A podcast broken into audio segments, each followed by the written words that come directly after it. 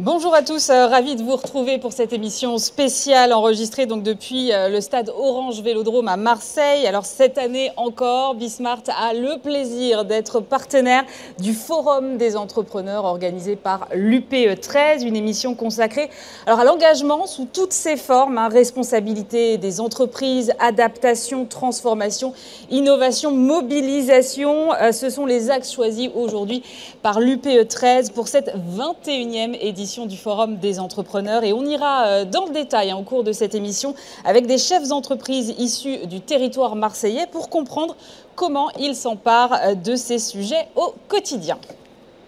Et pour commencer, évidemment, j'ai le plaisir de recevoir euh, sur ce plateau le président de l'UPE 13, Philippe Corsia. Bonjour. Bonjour Aurélie. Alors vous avez souhaité intituler cette 21e édition Le temps de l'engagement. c'est nouveau l'engagement des entrepreneurs? Moi je croyais que c'était des gens qui par nature étaient engagés.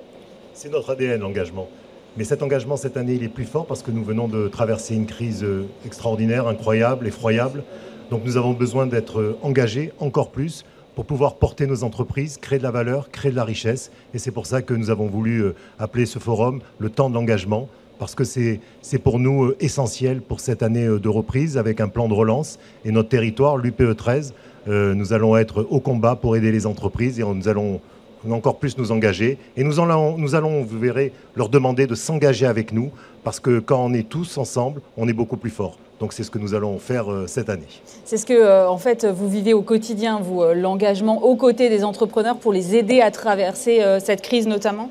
Exactement. Nous sommes là aux côtés des entreprises, des entrepreneurs, pour pouvoir les porter, pour pouvoir les aider et pour pouvoir en fait les tirer vers le haut pour pouvoir effectivement euh, voir leur entreprise euh, prospérer et voir leur entreprise euh, créer de l'emploi et créer de la richesse. Et c'est pour ça que l'UPE 13, qui est quand même un des premiers, le premier MEDEF territorial de France, doit, doit être un peu le, la, lumière, la lumière du monde patronal. Et nous, ici, on a un territoire qui est extraordinaire. On a les plus belles entreprises françaises, on a des leaders internationaux, nationaux évidemment.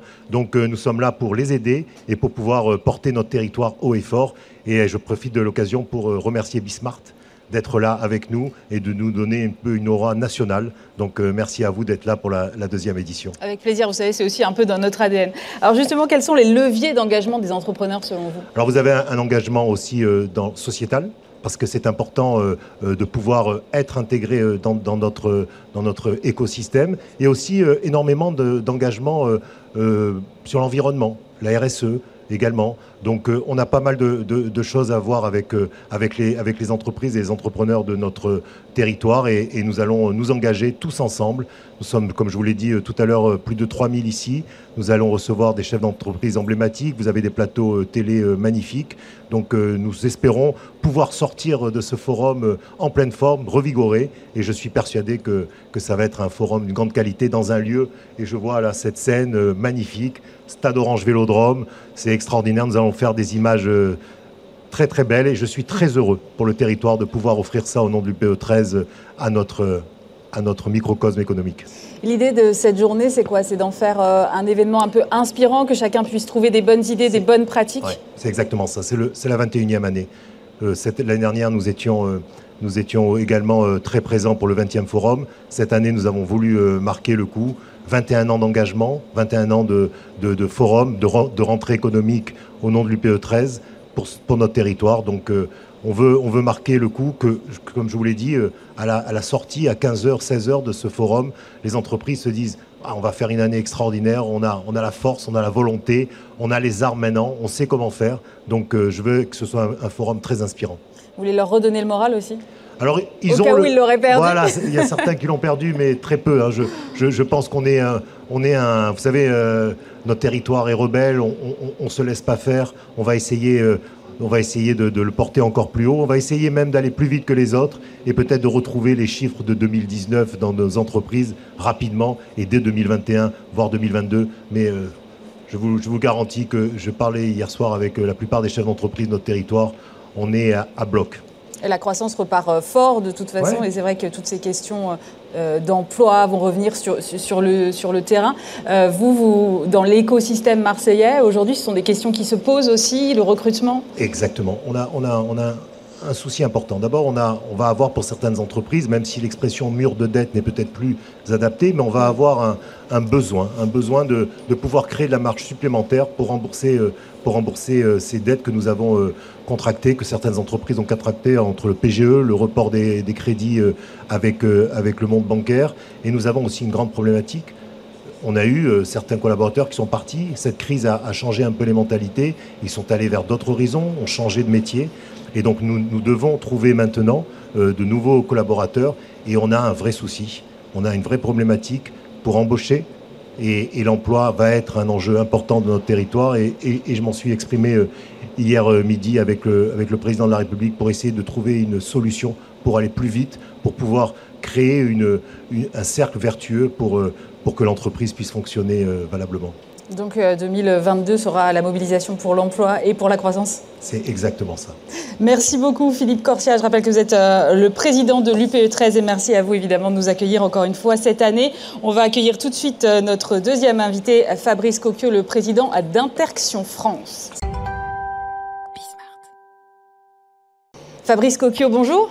Bonjour. Vous êtes le président d'Interaction France, vous êtes fournisseur européen euh, donc de data center. Euh, on parle avec vous donc de ces enjeux d'engagement et euh, l'engagement de transformation est au menu de cette journée du Forum des entrepreneurs de Marseille, notamment la transformation digitale. Et c'est vrai que les data centers sont au cœur de, de, cette transformation digitale. Vous les qualifiez d'usine numérique du futur. Moi j'aime beaucoup cette expression, vous pouvez nous l'expliquer? C'est des gros bâtiments déjà. C'est des bâtiments qui servent à pouvoir héberger les infrastructures informatiques et télécoms de nos clients qui viennent mettre leurs machines chez nous pour faire tourner notre vie digitale en tant que citoyen, en tant qu'entreprise, surtout ici, euh, de services publics. Euh, je pense qu'on a vu, et compris euh, avec cette crise du Covid, toute l'importance pour la continuité de l'activité, pour les éléments essentiels de notre vie, des infrastructures numériques. Et sans les câbles sous-marins qui arrivent ici à Marseille, les câbles télécoms, les câbles terrestres, bien sûr, qui nous interconnectent euh, avec le reste de la planète, et puis surtout les data centers, certains data centers, ce qu'on appelle les hubs, eh bien, il n'y a pas de service numérique. Donc, c'est la première couche sur laquelle on peut construire tout le reste euh, de nos services et de notre transformation digitale de demain. Et comment est-ce que vous accompagnez cette transformation digitale avec euh, les entrepreneurs au quotidien? Bah, Notre métier, c'est d'être un acteur d'infrastructure. Hein. Pour pouvoir mettre des passagers dans des voitures, il faut faire des routes. Et bien, nous, on fait les infrastructures nécessaires à ces routes, ces fameuses autoroutes de, de l'information. Euh, que ce soit pour faire de l'e-commerce, que ce soit pour faire euh, de, l'accès à un compte bancaire, que ce soit euh, pour transférer des actions, que ce soit pour des logiciels. c'est tout l'enjeu de pouvoir permettre à nos clients de s'interconnecter. D'ailleurs, Interaction vient d'interconnexion. Et l'interconnexion, c'est simplement de pouvoir relier une entreprise A avec une entreprise B. Et ça, ça se passe dans certains data centers de hub, dans les villes. La France a une particularité, nous sommes le seul pays européen à avoir deux hubs d'envergure mondiale, Paris et Marseille, mais de surcroît dans le top 10 euh, mondial. Peu de gens le savent, Marseille est devenu le neuvième hub d'échange de contenus cloud et digitaux dans le monde. Au niveau mondial, c'est le Au niveau mondial, oui. Quand vous interconnectez l'Afrique, le Moyen-Orient, l'Inde, l'Asie du Sud-Est avec le cœur européen représenté par euh, Francfort, Londres, Amsterdam et Paris, eh bien ça passe par Marseille. Et du coup, Marseille est devenu une plaque tournante, un endroit où on construit du digital, un endroit où on distribue de la donnée. On ne connaissait pas Marseille comme capitale mondiale du digital. Il faut le faire savoir davantage, ça. Pour être, d'abord, il faut le faire. Euh, merci, euh, Smart, euh, d'en parler. Avec plaisir. mais c'est surtout un atout pour la France, un atout pour le territoire, c'est un atout, bien sûr, pour Marseille. c'est comme si, du jour au lendemain, on se retrouvait avec un aéroport international où on peut aller partout dans le monde grâce à, justement, toutes ces liaisons digitales. N'oublions pas hein, que la donnée fait le tour de la planète en moins de 3 secondes. Est-ce que c'est important Est-ce qu'il y a eu une prise de conscience, vous le diriez, pendant cette crise, euh, des entreprises pour être hébergées en France plus qu'ailleurs? Ce qui est important, c'est d'avoir à proximité euh, ce, dont on a besoin. Euh, tout le monde n'a pas forcément besoin d'échanger avec euh, New York ou Tokyo. En revanche, si on a une ambition, et c'est le cas pour Marseille, d'aller vers l'Afrique notamment, mm. si on a le, besoin de distribuer des contenus, des services, depuis du, de l'e-gaming en passant par des, des, services industriels ou des services financiers, avec plus de 4 milliards d'habitants, hein, que sont l'Afrique, le Moyen-Orient, l'Inde et jusqu'à l'Asie, alors oui, être à côté d'infrastructures telles que celles que nous avons ici à Marseille, avec nos data centers et surtout tous nos clients qui font vivre ça dans, dans ce hub de Marseille, alors oui, ça a de l'importance. C'est marrant parce que ça résonne beaucoup avec ce qu'a dit euh, Bruno Le Maire, qui a dit qu'il souhaitait que la France devienne la destination principale pour les data centers en Europe. Euh, il y a une question quand même de souveraineté numérique derrière, et vous y répondez euh, quelque part, j'imagine. Il y a surtout un enjeu d'infrastructure essentielle pour développer l'économie d'aujourd'hui et de demain. Euh, au 19e siècle, on faisait euh, des gares et des voies ferrées, on en fait encore un peu euh, en ce moment. au 20e siècle, on faisait des autoroutes et des, aéroports. Et bien au 21e siècle, on fait des câbles et des data centers. Finalement, c'est la même continuité, c'est les mêmes logiques. Hein. Il s'agit toujours de faire de l'échange. On échange bien sûr des hommes, des marchandises, on échange désormais de la data. Alors, euh, on a beaucoup dit là pendant cette crise, euh, on a connu une accélération incroyable de transformation digitale, toutes les entreprises ont pris le train en marche, on a rattrapé presque 20 ans.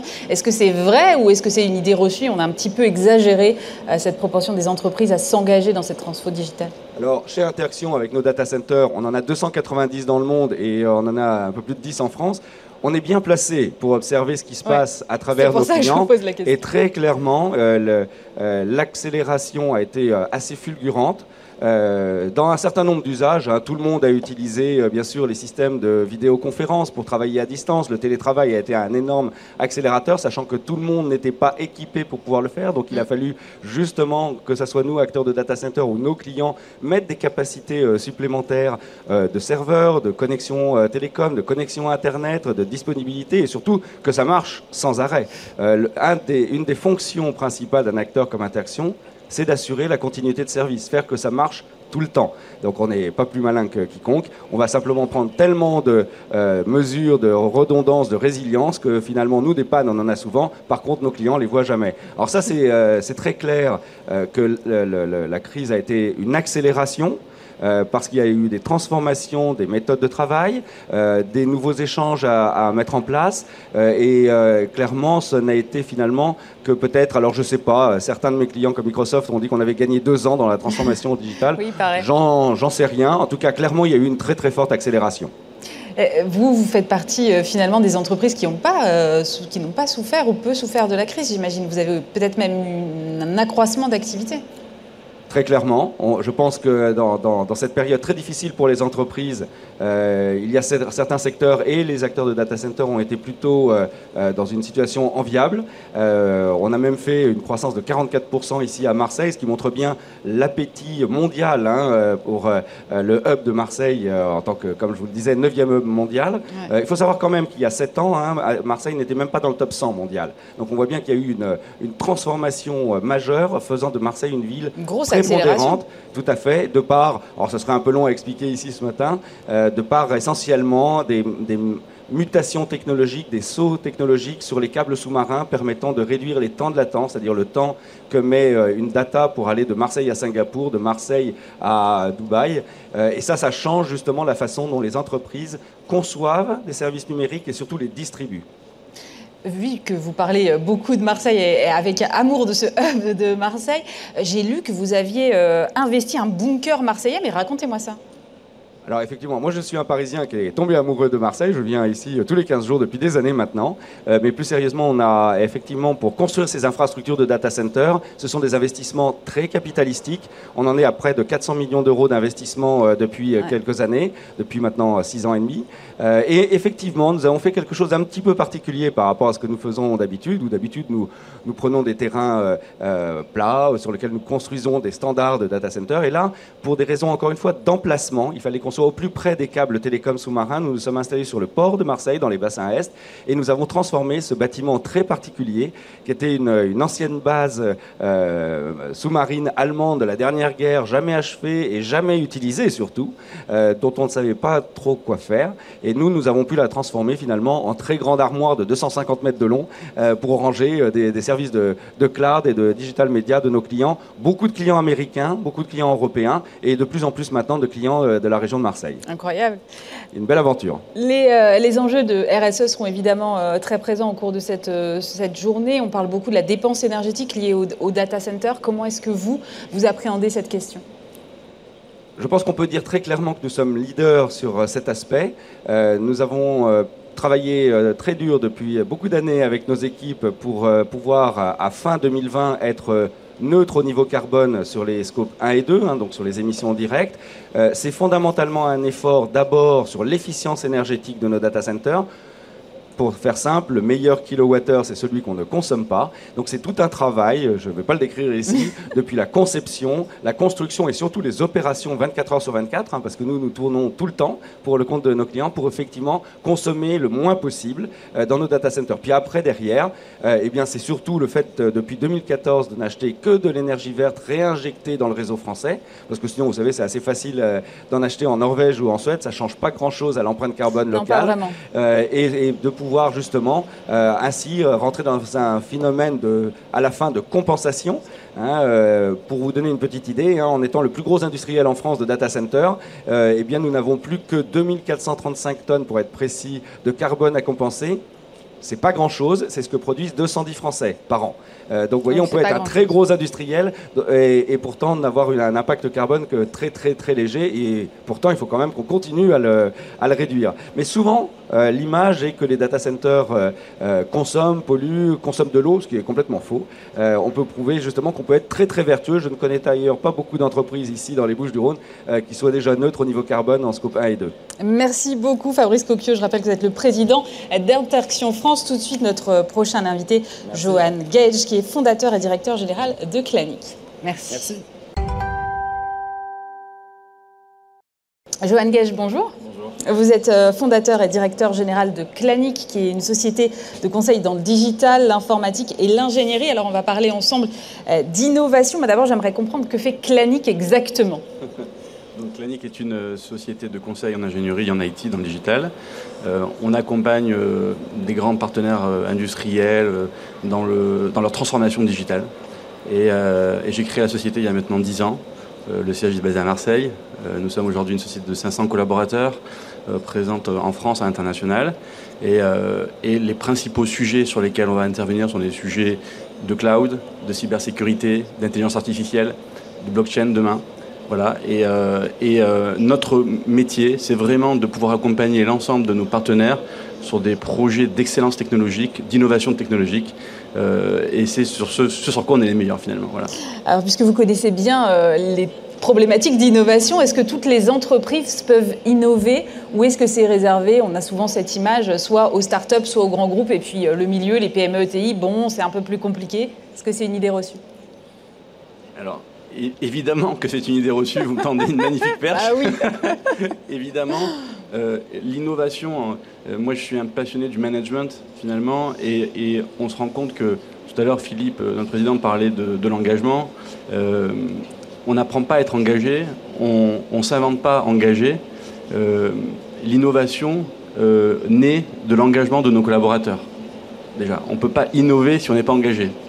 Je veux dire, qui, quelle est la personne qui innove sans se questionner et quelle est la personne qui se questionne sans être engagée finalement. D'accord Donc finalement, il y a un concept assez philosophique qu'on pourrait euh, développer sur l'innovation, parce que l'innovation, dans l'inconscient collectif, elle est technologique, mm. mais in fine, elle est essentiellement psychologique, elle est humaine en fait. Elle est liée à un engagement fort du collaborateur, et je pense que euh, la période Covid euh, a, fait a, fait réfléchir de nombreuses entreprises sur euh, euh, le sens de leur histoire, sur le sens de leur développement. chaque collaborateur s'est interrogé sur son avenir, sur son pourquoi finalement, et, lui donner un écosystème dans lequel il puisse être engagé, il puisse être heureux et il puisse innover en permanence, et eh ben, du coup, c'est donné à tout le monde. Donc, oui, il y a une culture de l'innovation, mmh. et oui, toutes les sociétés peuvent innover. Euh, en fait, si je vous entends bien, euh, la mère de l'innovation technologique, c'est l'innovation managériale. J'en suis convaincu. J'en suis convaincu. Euh, si vous voulez, trop peu d'entreprises, parfois, malheureusement, l'ont compris, ayant, un objectif produit, de développement produit, essentiellement financier, elles s'intéressent essentiellement aux, produits. Mais je pense que l'idée première qui permet d'innover, c'est déjà d'avoir des collaborateurs engagés. Euh, et, c'est une réflexion hyper intéressante que moi j'ai développée depuis 10 ans, puisque passionné par, euh, par finalement la place de l'homme dans une entreprise moderne du 21e siècle. Euh, avec l'ensemble de mes collaborateurs, nous avons beaucoup réfléchi à la manière selon laquelle on doit, dans une entreprise moderne, réinventer la place du collaborateur, lui permettant d'être engagé et d'innover sans cesse. Et comment ça se passe concrètement dans votre boîte? Vous mettez quoi en place? Moi, j'aime bien les cas pratiques. comment ça se passe En fait, si vous voulez, euh, la problématique que nous avons, en tout cas la nôtre, elle est, elle est structurelle. C'est-à-dire que 95% euh, de nos collaborateurs sont chez nos clients. Ils ont un sentiment d'appartenance à l'entreprise, à notre entreprise, qui n'est pas naturel dans le sens où quotidiennement ils ne sont pas chez nous.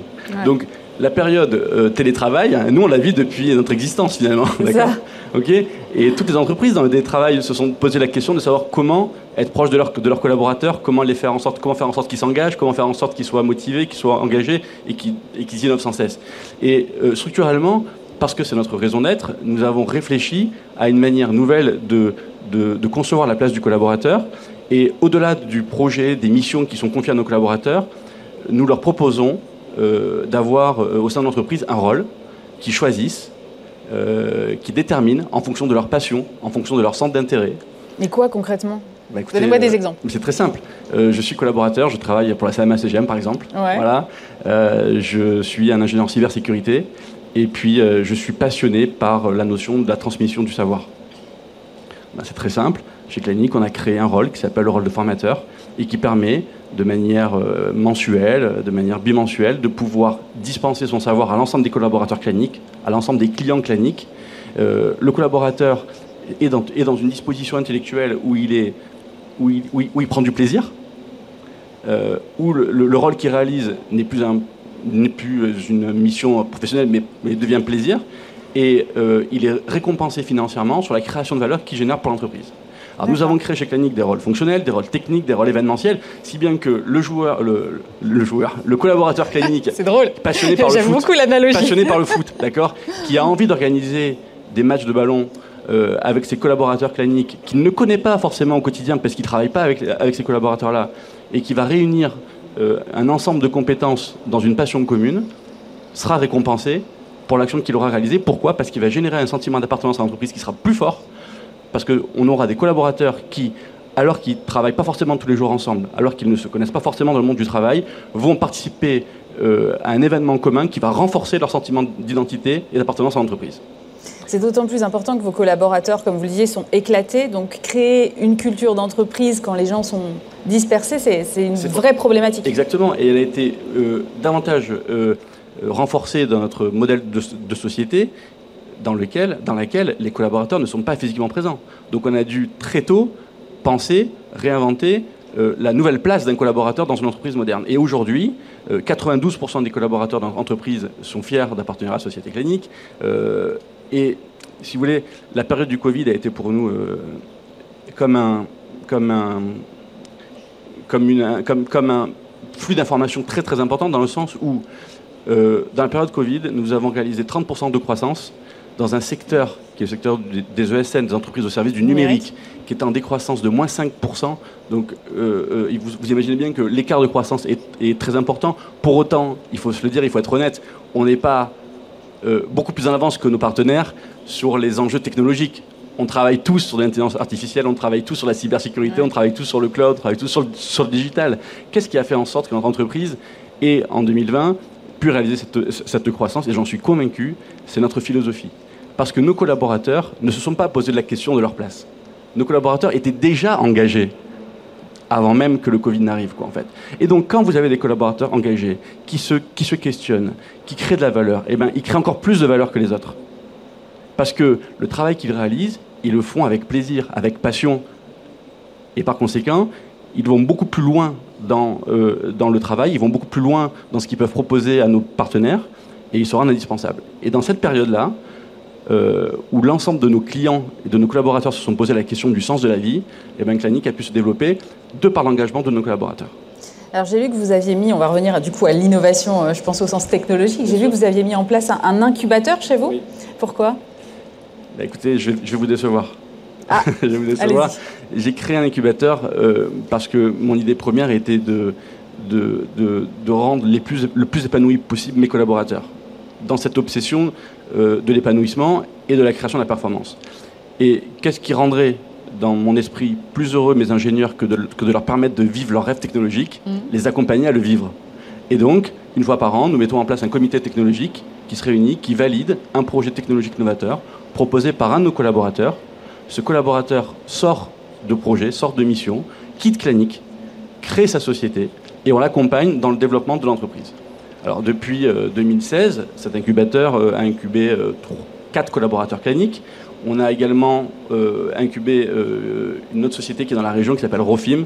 Et j'aimerais en parler parce que c'est important. C'est une société qui, est dans le digital, euh, qui est dans le qui est dans la e-santé, euh, qui est une société locale. Et, euh, et donc c'est un chirurgien euh, finalement vasculaire qui s'est rapproché de Clanic pour pouvoir euh, lui permettre de, l'accompagner dans son développement de projet. Et, on a mis en place autour de ce projet un ensemble de compétences technologiques euh, permettant euh, à, cette à cette société de pouvoir se, développer. Et alors finalement, euh, euh, parce que je sais que le sujet c'est de se dire euh, l'incubation, pourquoi? Donc l'incubation pour répondre déjà à un enjeu de nos collaborateurs. Il est évident qu'une société doit se réinventer sans cesse. Euh, les grands groupes euh, avec lesquels on peut travailler sont parfois des sociétés qui, qui ronronnent, qui ont besoin de se réinventer sans cesse finalement. Et l'intrapreneuriat est une clé Et l'intrapreneuriat est une clé. Ouais. On le voit d'ailleurs, l'ensemble de nos partenaires ont créé des incubateurs. Euh, a des incubateurs parce que finalement, le- le- l'énergie euh, qui, qui ressort de- de- des projets qu'on incube permettent à nos partenaires de se réinventer et de se développer. Merci beaucoup, Johan Gay. Je rappelle que vous êtes fondateur et directeur général de euh, Clanic. On accueille maintenant notre prochaine invitée, Émilie de Lombarès, la présidente du directoire d'Honnête.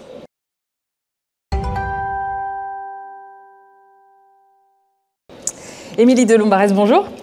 Vous êtes la présidente du directoire euh, d'Honnête, cinquième génération, 150 ans d'existence. Vous êtes spécialisée euh, dans les métiers de l'ingénierie et des services liés à la propreté et à l'hygiène. On va aborder avec vous les questions euh, de l'engagement, de la mobilisation.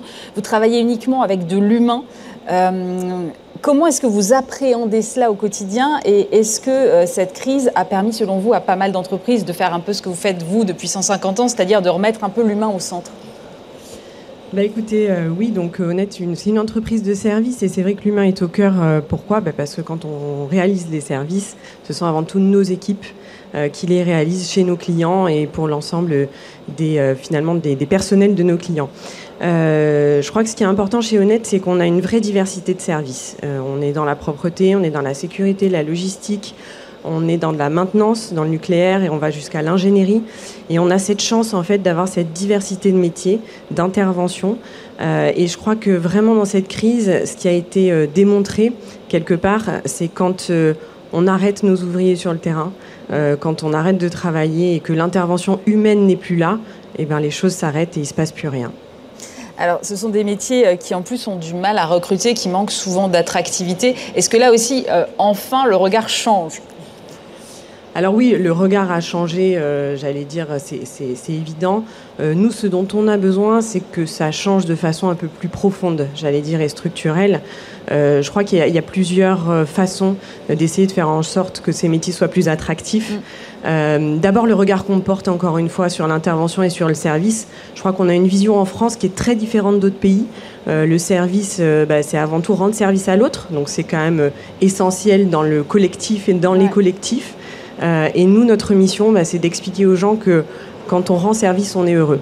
Et nos, nos équipes font des métiers dont ils sont fiers. Et je crois que c'est ça le message qui est important. Et la revalorisation, elle passe avant tout par l'image qu'on a de ces métiers. Et comment on la change, cette image, alors? Alors on la change bah, d'abord euh, comme ce que je suis en train de faire, c'est-à-dire en m'engageant pour essayer de changer l'image de ces métiers. Et puis on la change au quotidien, c'est-à-dire qu'on la change avec euh, euh, de la considération, avec des outils. Les entreprises travaillent sur l'innovation. On cherche à valoriser nos équipes aussi. Donc il y a à la fois le regard externe et puis bien évidemment le plus important, le travail de l'entreprise. Donc euh, quand on travaille par exemple sur euh, des nouveaux produits, des nouvelles technologies, on essaye aussi par ce biais-là de valoriser nos équipes. Je peux vous prendre un exemple. On a travaillé il y a plusieurs années dans les métiers de la propreté euh, sur, euh, euh, sur Biogistique, qui est un principe de produit, mais aussi de logistique du produit, basé sur les principes d'économie circulaire. On a un produit qui est une biotechnologie, qui n'est pas dangereuse pour les équipes. Et on a travaillé sur le transport de ce produit, sur diminuer les, plastiques, 20 tonnes de déchets économisés par an. Et finalement, tout ça, alors au départ, les équipes c'est un problème parce qu'il faut changer les façons de faire. Et finalement, les équipes se rendent compte que c'est une vraie préoccupation que leur sécurité et que finalement, c'est aussi un impact collectif commun, qu'on arrive aussi à changer les choses et qu'on donne, on leur donne une responsabilité finalement aussi vis-à-vis du client, vis-à-vis de l'environnement. Et euh, ça fait partie des projets aussi qui valorisent nos métiers, je crois. Et c'est intéressant parce que c'est pas forcément l'image qu'on a, on n'a pas forcément l'image de ces métiers qui innovent. Et en fait, si vous placez quand même l'innovation au cœur de votre entreprise. L'innovation, je, crois que c'est euh, essentiel. Euh, alors, tous nos clients nous ont toujours dit, mais vous n'innovez pas assez. Non, on innove au quotidien. L'innovation, elle va d'abord de nos équipes sur le terrain. Encore une fois, dans l'ensemble de nos métiers, ils ont des idées chaque jour. Chaque jour. Donc euh, chaque jour, ils vont apporter une solution nouvelle, ils vont essayer de construire quelque chose de nouveau et de proposer quelque chose aux clients. Et c'est ça d'ailleurs qui est intéressant dans les entreprises de services. Ensuite, à nous, entreprises, euh, de travailler sur l'innovation de façon un peu plus industrielle et structurée, euh, et de chercher des solutions et d'essayer de les financer, de les développer, de les appliquer, de former nos équipes. Quand je vous parle de biogistique, c'est 12 000 personnes de former. Euh, quand on va chercher des solutions aussi, par exemple, dans, la maintenance nucléaire et dans le démantèlement, on a cherché des solutions euh, laser pour essayer de réduire l'impact du déchet quand on fait de la décontamination. Bref, des idées dans nos métiers, on en a tout le temps. Euh, il faut se dire que le service, c'est être au service de son, client pour lui amener les meilleures solutions dans son process. La chance qu'on a dans nos métiers, c'est qu'on est dans les coulisses de toute la vie. On est dans les coulisses des hôpitaux, du stade, des industries. On voit des choses qui sont incroyables finalement.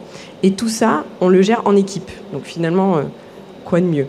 Euh, Et l'innovation, elle vient de cette présence quotidienne et elle vient de ce regard qu'on porte et de cette envie, je crois, parce qu'il y a vraiment des profils de gens qui sont des, des gens qui ont le service, j'allais dire, qui coulent dans leurs veines. Et c'est ce qu'on recherche dans nos entreprises pour innover tous les jours. Est-ce que vos clients ont pris conscience euh, davantage de l'importance de votre présence dans, leur, euh, dans leurs locaux avec cette crise, quand vous avez, comme ça, du jour au lendemain, dû arrêter d'entrer dans, dans, ces entreprises-là? Mais justement, en fait, euh, finalement, nous n'avons pas arrêté. Le, sujet est bien celui-là, c'est que finalement, nous, le 17 mars 2020, on se disait, mon Dieu, on doit mettre l'entreprise à l'arrêt. Mm. Et finalement, dès le lendemain, on était sur la problématique des masques, comment faire en sorte que bah, nous travaillons dans des secteurs prioritaires. Donc mm. nous, nous ne sommes pas une entreprise j'allais dire, euh, qui était indiqué comme prioritaire, mais finalement, nous avions besoin d'équipement. Et nos clients se sont battus pour que nos équipes soient équipées aussi. Et donc, à partir de là, la relation, elle a, elle a directement été sur l'urgence, la protection des collaborateurs et comment on va réussir à continuer à servir nos clients au quotidien. Donc j'allais dire l'entreprise à l'arrêt, oui, certains secteurs et certains de nos clients, on a dû les accompagner dans leur arrêt, mais dès qu'un client était en marche, j'allais dire, on était à ses côtés. On parlait euh, d'attractivité de, votre secteur. Euh, comment est-ce que vous vous appréhendez cette question? Est-ce que c'est il faut montrer qu'il y a des évolutions professionnelles possibles tout au long d'une carrière euh, pour attirer des talents et avoir plus de diversité aussi au sein de ces métiers? Alors je crois que la première des choses, je reviens sur, sur, ce que vous disiez au début, la première des choses c'est l'humain. Avant tout ce sont des métiers mm. humains. Donc le plaisir qu'on prend c'est le travail en équipe chaque jour et il faut aimer aller à la rencontre de l'autre. Le deuxième des sujets, effectivement, c'est que pour attirer, euh, j'allais dire, à tous les niveaux de l'entreprise, des ouvriers jusqu'aux ingénieurs, puisqu'on a la chance d'avoir cette diversité de profils, euh, il faut effectivement expliquer qu'on a des métiers où on apprend tous les jours et on est capable d'évoluer. Alors d'évoluer en expertise, puisqu'avant tout, notre métier, c'est de l'expertise. On a l'impression que ce n'est pas forcément technique, mais l'ensemble de nos métiers, encore une fois, la propreté, la sécurité, la logistique, ce sont des expertises techniques, des process, des savoir-faire, des outils. Donc euh, on est capable d'évoluer en expertise, on est capable de changer de contexte. Encore une fois, on a la chance dans nos entreprises de travailler dans différents environnements. Et donc l'enjeu, c'est de faire grandir les collaborateurs en management éventuellement, mais aussi en contexte, de faire découvrir d'autres horizons. Et de réduire la pénibilité aussi, euh, pourquoi pas en changeant les horaires? Alors, la pénibilité, les horaires, c'est pas forcément complètement lié. Euh, l'enjeu, de toute façon, dans nos métiers, quand vous avez une intervention humaine, c'est bien évidemment que les conditions de travail soient les meilleures mmh. possibles. Euh, donc ça, c'est encore une fois, hein, c'est pas nouveau. Ça fait 20 euh, ans qu'on travaille sur les conditions de travail, euh, qu'on essaye encore une fois de trouver des solutions. Mais c'est ce que je vous disais tout à l'heure quand on parle d'innovation. ça va être des outils où on va changer la taille des outils. Ça peut être 10 cm, ça peut être la façon dont on va chercher les choses. Donc ça, c'est un travail quotidien qu'on fait nous avec nos équipes. après, voilà, je pense que la réalité, c'est de l'intervention physique. Et il y a des milliers de métiers qui sont de l'intervention physique. Et je pense qu'il faut les remercier, et juste rendre compte que pour l'ensemble du fonctionnement de la société, de nos sites qui accueillent du public, de nos sites dans lesquels on a besoin d'être en sécurité, gérés, quand on a des interventions de maintenance, les contextes ne sont jamais idéaux ni parfaits. Oui, j'imagine. Euh, on m'a dit que vous étiez très engagé sur, euh, sur le territoire. C'est vrai que vous avez une entreprise qui a maintenant une taille vraiment significative.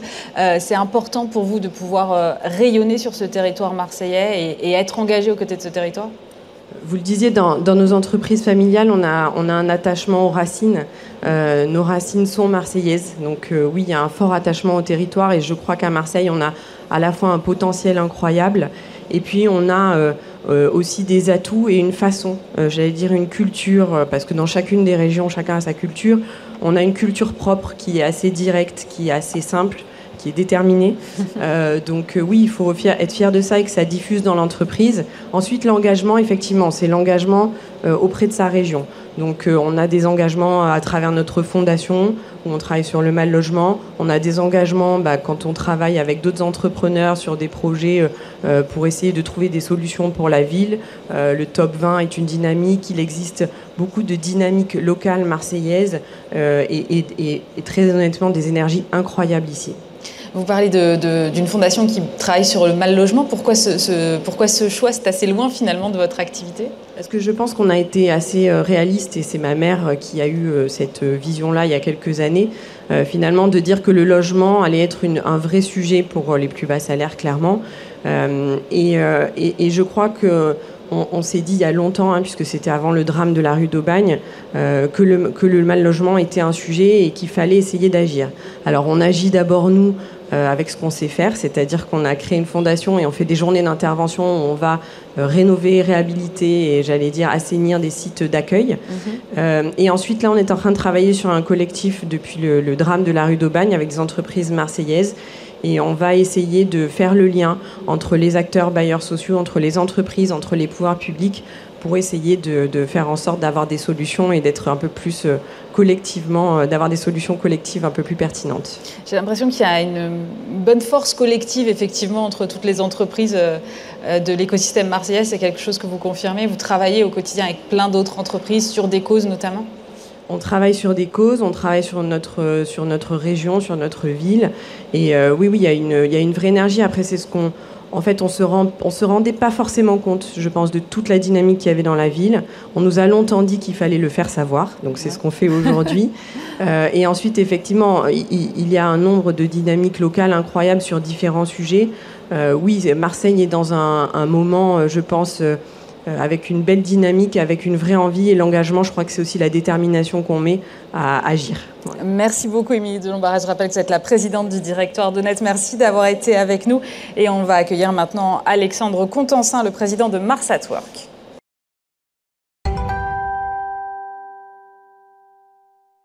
Et nous sommes maintenant avec euh, Alexandre Contensin, président de Mars at Work. On parle avec vous de l'engagement des entrepreneurs et de la responsabilité. Alors, Mars at Work, si j'ai bien compris, c'est une agence de conseil en stratégie business et communication. Et vous avez pivoté, vous êtes passé euh, d'agence de pub à agence d'accompagnement des entreprises sur la définition de la raison d'être. Quelle est la motivation profonde derrière ce, pivot-là? Bon, déjà, vous êtes très bien renseigné. bon, ça va, alors j'ai bien travaillé. Euh, en fait, on, a, on, a, on, était un peu les monsieur Jourdain de la raison d'être. C'est-à-dire qu'on se servait euh, euh, de toute la réflexion autour du why pour mieux travailler les stratégies de contenu, puisqu'on avait à la base une culture du contenu. Et, et, quand la loi Pacte est arrivée, on l'a vécu comme une opportunité, comme une, un moyen de, de, de, enfin la loi Pacte donc qui a introduit la notion de raison d'être, comme le moyen en fait de, de venir bah, verbaliser, rendre plus officiel tout ce travail pour lequel on a construit une méthodologie. Euh, et on a défini un certain nombre de livrables euh, qui euh, rentraient plus dans le champ du conseil. Donc d'ailleurs, on a changé de convention collective pour se rapprocher du conseil et, ensuite se servir de la communication comme le, moyen de raconter cette transformation et l'impact que ça peut avoir au niveau de l'organisation. Je vais être un, petit peu provocatrice, mais moi j'ai l'impression que la raison d'être, c'est quelque chose qui est ancré dans les entreprises, quelque chose d'assez naturel, qui est leur fondement. Et finalement, je me dis, si c'est si naturel et si profondément ancré dans l'ADN des entreprises, pourquoi est-ce qu'elles auraient besoin d'être accompagnées pour la définir? Parce que déjà, les entreprises sont très focalisées sur les offres et les services sur le management et que euh, alors vous avez raison c'est vrai que quand on voit un exemple type Apple euh, c'est hyper séduisant ça a l'air hyper facile en fait de définir sa raison d'être ça paraît évident. Et en fait ce serait un peu comme enfin nous on le, vit comme ça hein, euh, comme se faire sa propre auto-psychanalyse quoi. Donc ça veut dire qu'on sait qu'on a un conscient et un subconscient. C'est pas pour autant qu'on arrive à les verbaliser et régler les, les problèmes qu'il pourrait y avoir avec quoi. Donc en fait, cette, nous, notre rôle, ça va être un rôle euh, plus critique, ça va être un rôle d'enquêteur euh, pour enquêter sur la singularité et pour aller relever tous les petits indices, tous les signaux faibles, pour leur donner une, euh, bah, une, coloration qui va permettre d'avoir des indicateurs spécifiques à l'entreprise. Est-ce qu'il y a une méthode pour définir une, une raison d'être? Parce que souvent on me dit qu'il faut consulter le collectif, que les choses remontent de la base en fait. ça c'est la seule méthode ou il y en a d'autres? Euh, non, c'est la seule méthode parce que la raison d'être, c'est euh, avant tout la raison d'être de l'entreprise, c'est la, la, raison d'être de l'organisation, même plus que l'entreprise, et que ça impacte pas, c'est pas la raison d'être du chef d'entreprise. Ça ne peut pas être euh, du haut vers le bas, quoi. Non, ça marche pas comme ça. Ça, c'est compliqué. Euh, et, le but du jeu, c'est de, venir, euh, et, je trouve que c'est l'apport fondamental de la loi Pacte, c'est de, donner une coloration, de, personnaliser la personne morale, euh, et, plus que ce soit vraiment, bah, qu'elle soit incarnée par ses managers, mais que ce soit vraiment le collectif qui parle. Derrière, on, parle évidemment beaucoup de la recherche de sens et c'est de plus en plus présent, notamment pour les jeunes générations. Est-ce que définir sa raison d'être va être demain le facteur d'attractivité numéro un pour les entreprises? Alors oui, parce que euh, tout se sait et que euh, les jeunes, et nous on le voit même à notre niveau quand on fait des recrutements, ont besoin d'être éclairés sur les, choix qu'ils vont faire. on assiste à un effondrement des grands récits, des récits du récit religieux, du récit politique, et, en fait il reste quelque part un peu que la partie la moins désirable de, la réalité, c'est-à-dire euh, les ravages du capitalisme financier. Et, les jeunes, ils veulent plus être complices de ça. En tout cas, nous, c'est comme ça qu'on déjà à notre niveau, on veut plus forcément l'être. Euh, et les jeunes ne veulent plus du tout l'être. Ils veulent faire coïncider leur stratégie personnelle et leur stratégie professionnelle. Et il faut raconter comment l'organisation se définit comme responsable et, euh, au-delà de l'apport du bureau. Qu'est-ce qui se passe au niveau des parties prenantes et qu'est-ce que ça implique? C'est très intéressant, vous dites qu'il faut le raconter, mais alors dans quelle mesure on ne tombe pas dans du storytelling et derrière dans du purpose washing? Alors le storytelling, c'est pas un problème puisqu'il il vient raconter. Enfin, nous, on a presque un métier quasi journalistique. Alors on va y mettre peut-être un peu plus de forme, euh, mais nous, on vient raconter des faits. Et quand on travaille sur une raison d'être ou sur euh, ou quand on accompagne une entreprise dans son changement de statut pour devenir entreprise à mission, on va travailler avec elle sur les missions et sur la manière dont on va pouvoir raconter ces missions. Donc le purpose washing, euh, bah, oui, ça c'est euh, évident. Ça, c'est, euh, ce sera moins évident parce que, encore une fois, tout se sait. et que le cynisme qu'il peut y avoir dans la manière dont une, organisation va maltraiter quelque part ses parties prenantes va ressurgir. Et, et que de toute façon, sans un engagement profond, euh, on pourra, une entreprise ne pourra pas évoluer, par exemple, ne pourra pas devenir entreprise à mission parce que c'est trop contraignant. Ça implique une gouvernance, une, modification de la gouvernance. Ça veut dire qu'on euh, fait intervenir des, tiers au niveau d'une prise de décision qui va impacter toute l'organisation et que ça ne peut pas juste être du washing. Je rencontre beaucoup de, de, directeurs de communication et tous me disent en fait sur la raison d'être, il faut d'abord qu'il y ait des actes. Euh, des actes qui ont été mis en place depuis longtemps avant de formaliser une raison d'être et, de clamer ce qui pourrait se rapprocher parfois d'un slogan. Il faut d'abord faire ses preuves avant de faire le discours aujourd'hui Ah oui, moi je pense. Enfin, je pense que d'abord il faut poser sa raison d'être sans forcément euh, la créer sur tous les toits. Ensuite, il faut définir un ensemble de preuves parce que la raison d'être c'est un outil. Hein, euh, nous on la considère comme un outil qui va au-delà du, cadre strictement sociétal et environnemental. C'est un outil stratégique. Ça permet de se construire une vision à long terme c'est un outil euh, financier, ça permet d'intégrer un nouvel actif. Nous, on, considère que c'est un nouvel actif au niveau de l'entreprise. Et puis, c'est euh, le moyen de soit de, donner plus de cohérence par rapport à sa politique RSE, soit tout simplement de l'amorcer. Donc, en fait, la raison d'être, euh, c'est le point de départ qui va verbaliser la conscience que l'entreprise a de son business. Et ensuite, effectivement, et nous, c'est ce qu'on fait, c'est qu'on va chercher des acteurs quand on a la possibilité, quand on, nous laisse cette expression-là, pour euh, aider une organisation à verbaliser ses engagements. On parle euh, évidemment beaucoup de responsabilité des entreprises aujourd'hui et la raison d'être s'inscrit un peu là-dedans. Mais, mais, de quoi doivent-elles être responsables aujourd'hui les entreprises? Euh, En fait, il y a une, une, première approche qui est purement juridique. C'est-à-dire que la loi Pacte, en modifiant un certain nombre d'articles, dont l'article 1833, euh, va étendre la notion de responsabilité sociale et environnementale à toutes les entreprises et pas que les entreprises cotées. Mhm. Donc, y a, mais c'est une notion qui est encore floue aujourd'hui, il n'y a pas une définition claire. Euh, donc, moi, je pense que ça, reste une, notion qui est euh, plus, presque plus morale et éthique aujourd'hui qu'une notion strictement juridique. Le juridique va venir. Et après, l'entreprise, elle va placer son curseur en fonction de ce qu'elle est en mesure de faire. Et c'est sûr que euh, est, on est dans une, une, tripartite en fait. Hein. Il y a l'entreprise, il y a ses engagements et il y a la manière dont elle le raconte. Et c'est toujours plus choquant qu'une très grosse entreprise fasse une toute petite action qu'elle va raconter très fort. Et euh, donc voilà, donc c'est quel, quel, est le, comment je vais dimensionner mon discours pour qu'il soit le plus, euh, le plus juste possible et, le moins greenwashing possible. Comment est-ce que vous accompagnez les entreprises au quotidien dans leur recherche de raison d'être? Vous avez une méthode, elles viennent avec des questions? Alors euh, oui, il y a une méthode parce qu'encore une fois, nous on travaille sur. Alors déjà, nous on n'est pas des, euh, militants idéologues, donc nous on a une approche très positive. Ça doit être un bon moment. C'est un moment, euh, un moment qui ne doit pas être euh, c'est un temps long, un travail sur une raison d'être. Euh, il faut pouvoir la, remettre en question, la, challenger en permanence.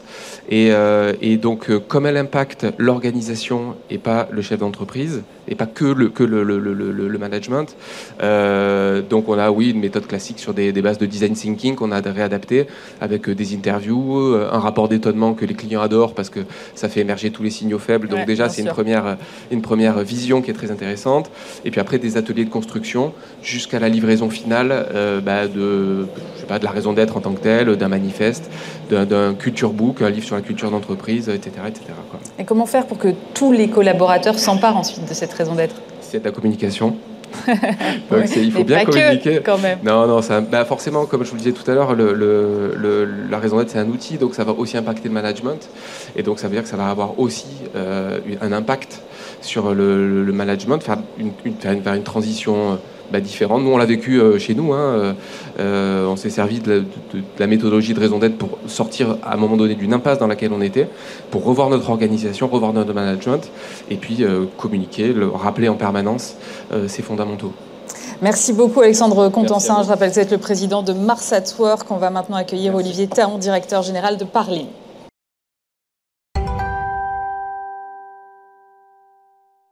Et on va terminer cette euh, émission avec euh, notre dernier invité, donc Olivier Taon, directeur général de Parlim, société d'ingénierie pétrole et gaz. Bonjour. Bonjour. Euh, déjà, est-ce que vous pouvez m'expliquer un peu ce que vous faites? Parce que j'ai l'impression que c'est très très vaste et qu'il y a plein de métiers à l'intérieur de votre entreprise.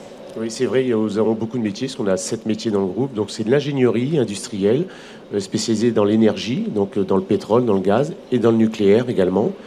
Et donc on part, on fait de la conception, du design jusqu'à euh, le clé en main, donc le projet euh, dans sa globalité. Voilà. Alors, euh, l'UPE 13 a, souhaité placer cette journée sous le signe de l'engagement et notamment de l'adaptation. Moi, justement, l'impression que vous êtes obligé en permanence de vous adapter à tous ces métiers qui sont très différents les uns des autres, finalement. Tout à fait. Alors, les métiers sont je dirais, relativement euh, identique, puisque ben, le génie civil, c'est génie civil, la mais il faut s'adapter. Donc, pour ce, pour, ce, pour ce changement de métier ou bien pour ces spécificités, on va plutôt faire de la croissance externe dans ces cas-là, pour avoir des spécificités supplémentaires. Mais sinon, c'est surtout s'adapter au marché, en réalité, parce qu'aujourd'hui, ben, on veut passer du fossile au non fossile. Donc, euh, en ce moment, on accompagne une entreprise euh, pour la production d'hydrogène vert à partir de, cellules photovoltaïques, tout près d'ici d'ailleurs, euh, à Signe. Et euh, donc voilà, c'est surtout s'adapter au marché et de suivre, euh, bah, de suivre nos clients et de suivre bah, l'évolution, tout simplement. Et de s'adapter aussi aux, pays dans lesquels vous intervenez, puisque je crois que la moitié de votre chiffre d'affaires est réalisé à l'international, notamment sur le continent africain. Alors là aussi, j'imagine beaucoup d'adaptation en fonction de la réalité du terrain. Alors exactement, bon, ça fait 40 ans que nous travaillons sur le continent africain. Donc on connaît bien, on travaille sur toute l'Afrique de l'Ouest et l'Afrique centrale. Et c'est vrai qu'à chaque fois que nous faisons un projet là-bas, donc on crée une filiale parce que nous ne sommes pas constructeurs à la base, mais nous sous-traitons la construction quand on fait un clé en main. Et pour cela, on, fait, on, travaille avec des sociétés locales. Donc on fait travailler euh, les entreprises euh, dans lesquelles, dans les pays dans lesquels on a contracté le contrat.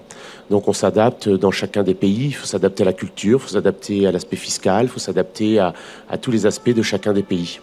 Et j'imagine au, terrain géopolitique aussi, avec des, pays qui peuvent être parfois mouvants et derrière des enjeux de sécurité du personnel? Oui, alors il y, a, des pays, voilà, il y a un mouvement dans certains pays, ça c'est c'est les hauts et les bas euh, du continent africain. Et au niveau sécurité, pour le personnel, oui, il y a deux aspects. Il y a l'aspect sécurité sur le lieu de travail, où, euh, où c'est très, euh, très, très important. Et donc là, on y fait très attention avec tout notre service QSSE. Mais il y a aussi la sécurité du personnel en dehors du, du, temps de travail, où là aussi, c'est il faut être très prudent et, et bien être, être bien renseigné. Et en même temps, aujourd'hui, euh, c'est pareil, nous travaillons avec de moins en moins d'expatriés, mais de plus en plus avec euh, du personnel local, euh, bien formé. Nous, on, trouve des ingénieurs très compétents. Et donc, aujourd'hui, on a de plus en plus de personnel locaux sur place, dans chacun des pays. Vous, vous parlez de, recrutement et je crois qu'il y a 50% chez vous de cadres. Ce sont des profils capés, ingénieurs. Vous avez 80% de CDI et vous êtes en permanence en recrutement. Euh, comment est-ce que euh, vous faites pour être le plus attractif possible? Alors c'est vrai que c'est très très compliqué de recruter en France, mais on a entendu mes prédécesseurs dire la même chose. Euh, J'ai l'impression que c'est la problématique là qui nous attend tous en cette rentrée. Exactement. La France se produit de moins en moins d'ingénieurs aussi, donc c'est très compliqué. Mais il faut être très attractif. Pour cela, ben, il faut être visible, il faut être sur il faut être sur tous les réseaux sociaux. Alors ça, c'est très très très important. Mais il faut également présenter ses projets. Euh, il faut euh, euh, proposer de, des, profils de carrière. Il faut pouvoir attirer dans les métiers. Il faut pouvoir attirer avec des beaux locaux. Il faut pouvoir, enfin, tout est très important pour, pour attirer le collaborateur. Et, c'est très, c'est pas facile. C'est très dur de recruter. Le salaire n'est plus le, facteur le plus important aujourd'hui, même dans vos métiers. Non, le salaire n'est plus l'élément euh, unique du choix du collaborateur. le, collaborateur choisit un environnement global de vie donc que ce soit euh, l'environnement de, de, vie, mais que ce soit ben, les transports en commun, le logement, euh, la crèche, la salle de sport, mais également euh, le projet qu'on va lui proposer dans l'entreprise avec un profil de carrière déterminé. C'est souvent la, question qu'on nous pose tout de suite, mais qu'est-ce que je fais dans un an? Qu'est-ce que vous, vous, me proposez quoi dans deux ans Dans trois ans? Donc voilà, il n'a pas encore démarré que le collaborateur veut déjà savoir ce qu'il va faire dans trois ans. Donc c'est, le salaire n'est plus l'élément euh, déterminant. Enfin, c'est plus le seul élément déterminant. Alors, euh, c'est vrai que cette question, elle est, fondamentale en fait. Une fois qu'on a réussi enfin à recruter, on a envie de les garder euh, en fait, les collaborateurs.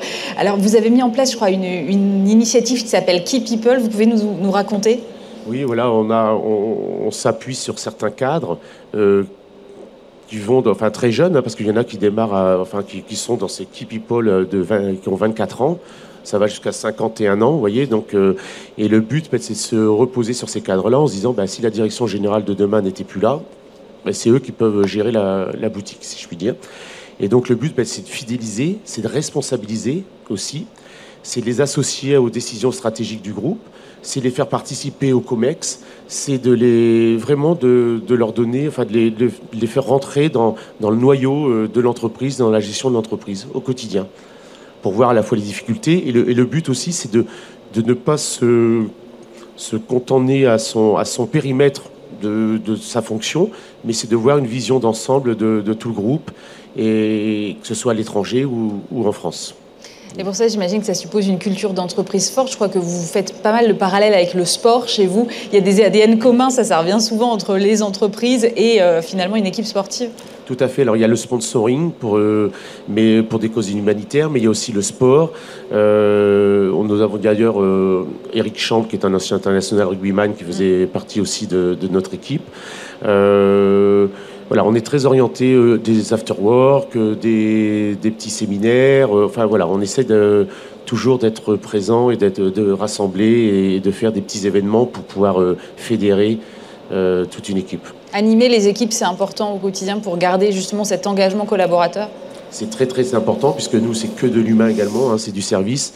Euh, donc c'est important d'avoir bah, du management de proximité et en même temps bah, une vision globale et une stratégie globale. Vous euh, avez regroupé il y a, trois ans euh, votre siège social dans un seul lieu, dans les quartiers nord de Marseille. Euh, ça a été un, changement d'organisation. Vous avez aussi rassemblé votre, la quinzaine de marques, je crois, que vous aviez sous le nom Parlim. là aussi, il a fallu s'adapter à, des demandes de clients qui étaient peut-être perdus par rapport à toute cette offre Exactement. Alors il y avait, euh, voilà, nous avions une quinzaine de sociétés. Donc euh, euh, un client nous connaissait sous le nom d'une société, mais ne connaissait pas forcément une autre société, donc ne connaissait pas une autre offre qu'on pouvait lui proposer. Donc on, nous avons nous avons réuni tout le monde dans un seul et unique siège pour le Sud-Est, le siège social, dans les quartiers nord, comme vous dites, à l'Estac. Et on a décidé de communiquer sous un seul nom, le nom Parlim. les entités apparaissent en tout petit euh, en dessous. Et, puis ça nous a permis de nous réorganiser, de faire travailler les gens ensemble pour les mêmes métiers, pour certains, et puis de communiquer auprès des clients. Et c'était aussi un rôle commercial important parce que quand on est connu chez un client pour une offre de service, mais c'est beaucoup plus facile de vendre une deuxième offre de service que d'aller chercher un nouveau client, en fin de compte.